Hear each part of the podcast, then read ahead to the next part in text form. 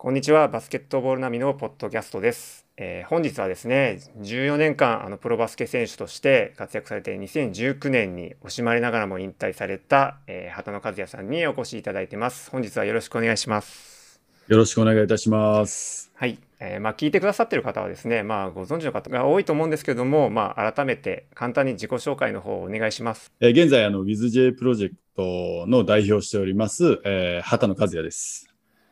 もともとは一応、あの、元プロバスケット選手でやっておりました。はい、ありがとうございます。まあ、長い間、あの、プロバスケ選手をされてきた中でですね、まあ、いろんな経験をされてると思うんですけども、まあ、畑野さんをゲストにお迎えするにあたってですね、まあ、こう、聞きたいことはたくさんあるんですけども、あの、まずはじめにですね、引退されてから、まあ、どんなお仕事をされていらっしゃるのかっていうのを聞きたいと思います。で、えーバスケットボールナビのあの記事を遡ってみるとですね、あの2010年の10月にあの畑野さんは BizJ というブランドのオフィシャルウェブサイト、はい、立ち上げされてますけども、あのその現在、まあ、BizJ プロジェクトという形で、まあ、2019年ですかね、に法人化というか、あの会社を立ち上げられてますけども、その立ち上げに至ったこの経緯っていうのを教えていただけますでしょうか？まあ、僕がそのバスケット引退するにあたって、やっぱりその、今までバスケットにすごく助けられたし、すごい、あの、バスケットで生きてきたので、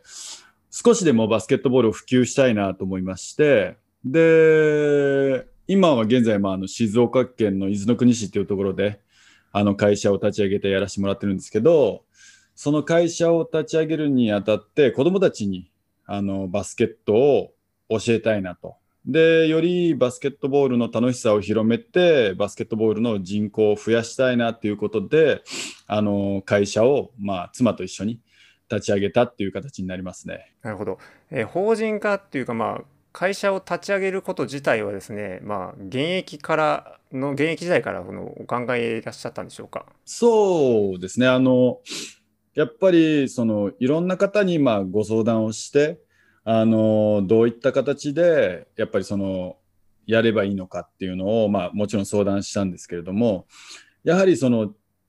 まあ、個人でやっていくのも一つありだなとは思ったんですけれども、今後自分たちがやっぱりより、あの、大きく展開していくためには、やっぱり法人っていう形でしっかりか、あの、一つの形として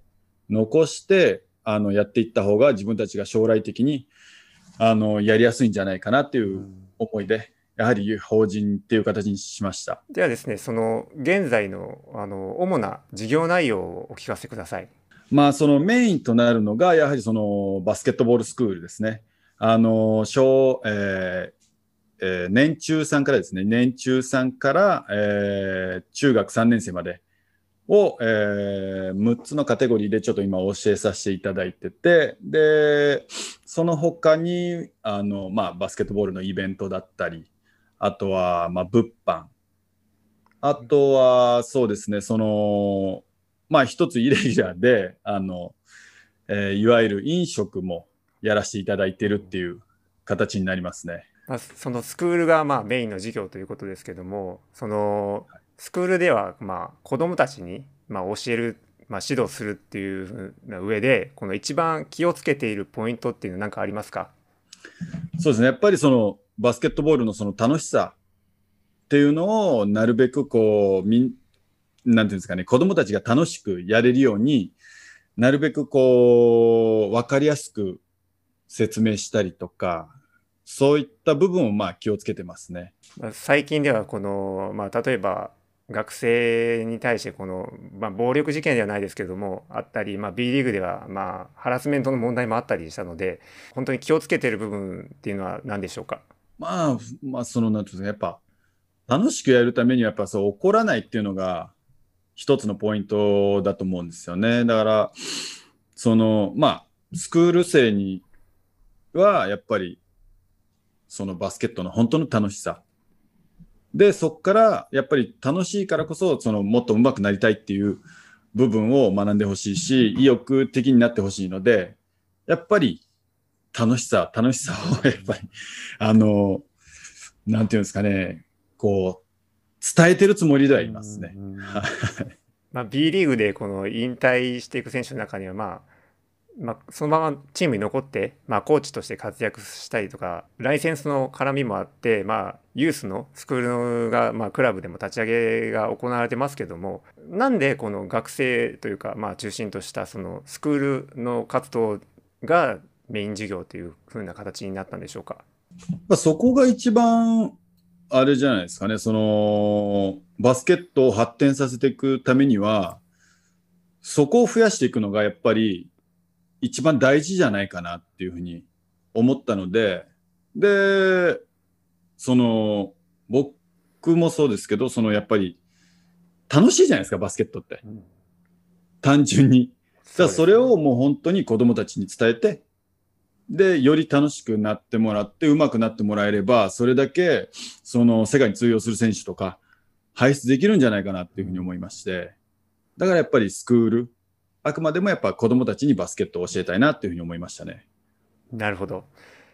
でまあ先ほどからあのおっしゃってますけども、まあ、静岡県でのがメインで活動されているということなんですけども、まあ、例えば静岡県以外で、まあ、コーチのいない小中学校のバスケ部であるとかそういったところに出張でまあレッスンであったり、そのクリニックであったりということを受けるっていうことは可能なんでしょうか？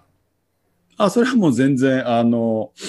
呼ばれたら僕はまあまあもちろんスケジュール等の関係はありますけど、もう全然どこでも行かしてもらいますね。畑野さんのこのスクールの、なんていうんですか、一番推しどころというか、いいところっていうのは何でしょうか？推しどころ。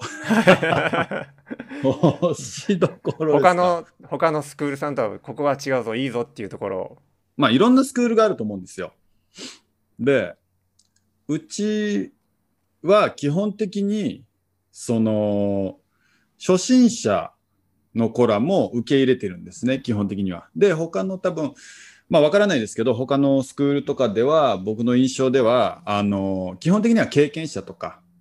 がメインになってくるのかなとは思うんですけど、僕らがやってるスクールっていうのは、あの、基本的にはあの未経験者から、あの、まあ経験者まで教えさせてもらってるんですけど、その理由としては、やっぱり、例えば、えー、6年生の子が、初心者の子が、あの、まあ、ミニバスが悪いとか悪くないっていう話じゃなくて、あの、ミニバスに行きたいと、バスケットを始めたいってなった時に、同じ学年の子らと練習をやらされるわけですよね。6年生なら6年生と一緒に。そうなってくると、何もまだ教わってない子が、6年生のその今までやってる子らと一緒に混ぜられると、その子らって基本的にはボールに触れる機会っていうのも少ないですし、あの、やれることってすごく少ないですよね。うん、そうなってくると、せっかくバスケットを始めたいって言った子が、あ、やっぱり自分には無理なんだなっていうふうに感じてしまって、やめてしまう子がすごく多いなっていうふうに感じるんですよね。うん、だからそこの部分で、まあ、うちではそんななんていうんですかね、その初心者だろうと、まずはその基本のところで教えますよと。基本の部分をまず教えさせてもらって、で、そこから少し上達したなと、レベルが少し上がったなっていうなった時に、上のクラスに進め、あのー、進めさせてもらってるっていうか、レベルが上がったら、じゃあ次のステップ行こうかっていうふうにやれるのが、まあ、そのうちの売りっていうか、その部分かなとは思いますね。なるほど、ありがとうございます。まあ、後ほどまたその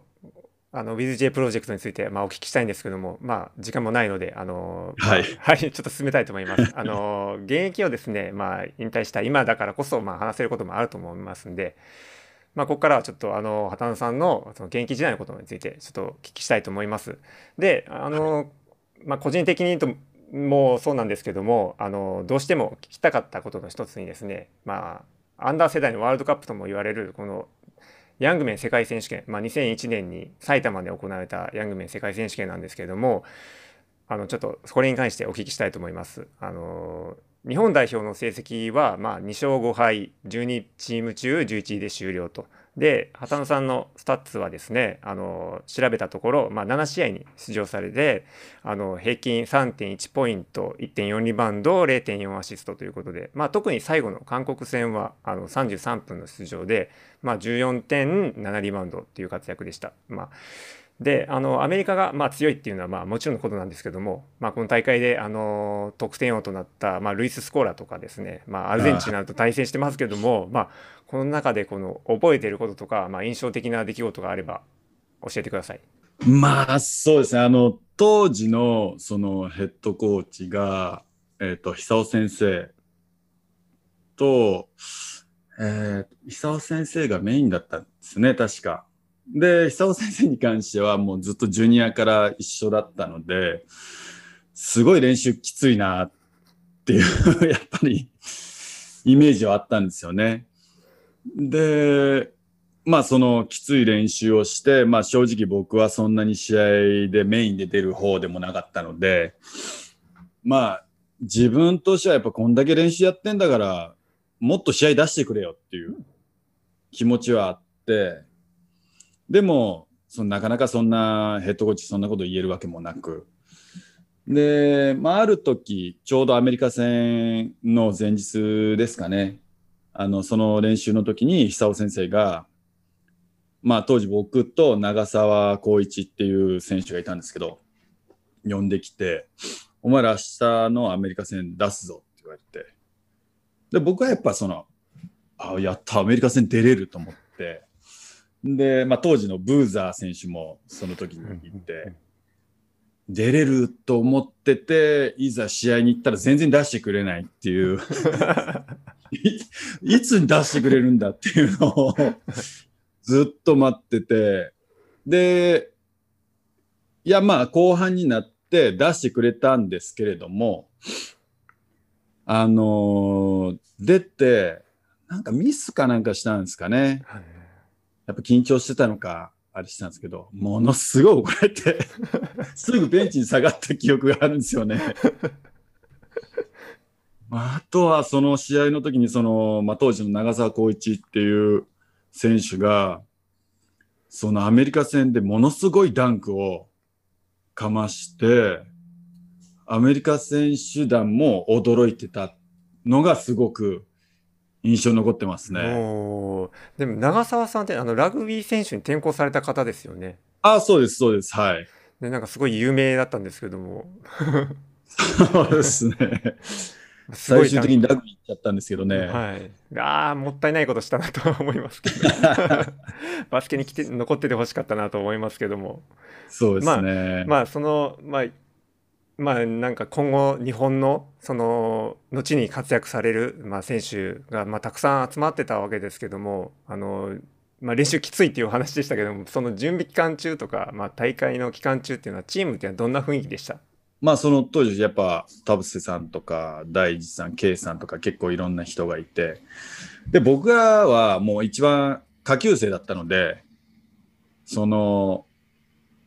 まあ基本的には、そのあんまりこの上級生と話すっていう機会がやっぱりあんまりなかったですね。あそうなんですね。で、まあ、あと、タクですね、佐藤拓選手。うん、今は、えっ、ー、と、あれ、タク今どこに行ったかな？仙台、仙台のコーチやってるんですかね。はいはいはい、はい、あの、アンダーカテゴリーのやってると思うんですけど、その当時、基本的にやっぱ同級生同士で絡んで、で、まあ先輩方のあの洗濯物係をしてました。そうだったんですね。なかなかやっぱり声をかけるとかそういう雰囲気でなかったんですね。そうですね。まだ僕ら大学入ってそんなに経ってないですし、上の先輩方とそんなにこう絡んでるっていうのはなかったので、なかなかはい、僕特にあのすごい人見知りだったので。あそうなんですね。はい。なかなかその自分からぐいぐい行くっていうのはちょっと難しかったですね。なるほど。ありがとうございます、まあ、学生の頃からですねそのアメリカに挑戦したいっていうそのお気持ちが強かったっていう話をまあ伺ったことがあるんですけどもあのこの大会でまあアメリカとかまあ世界の強豪と戦った後ですねそのバスケ人生に、まあ、どんな影響がありましたか？ジュニアとかでも世界とややったりしたんですけど、まあ、やっぱこの大会で、その、よりすごい高いレベルの選手たちと試合ができて、自分って全然まだまだだなっていうふうに思ったし、でもやっぱりもう一回自分がこう、なんていうんですかね、チャレンジして、こう、何かこう、なんていうんですかね、ちょっと表現しづらいんですけど、もう一回ちょっとチャレンジしたいなっていう気持ちはあったんですよね。その、外の、まあ日本だけじゃなくて、海外の選手らとやりたいなっていうのは、は思ってましたね。うんまあ、今よりもだいぶ選択肢が少ないような時代だったと思うんですけども。はい。そうですよね。もうだからこそ、多分すごい刺激を受けたんじゃないかなと思うんですよね。やっぱりなかなか、あのーまあ今の大学生とかだったら、まあ B リーグ行って、あのー試合にやったり。りとかそういうのはできるんですけど、僕らって当時そんななかなか難しかったし、だからこそやっぱ世界ってすげえんだなっていうふうにより感じたかなって思いますね。ちなみに誰とマッチアップしたかっていうのは覚えてますか？いや、全然覚えてないですね。もう本当一瞬だったんで。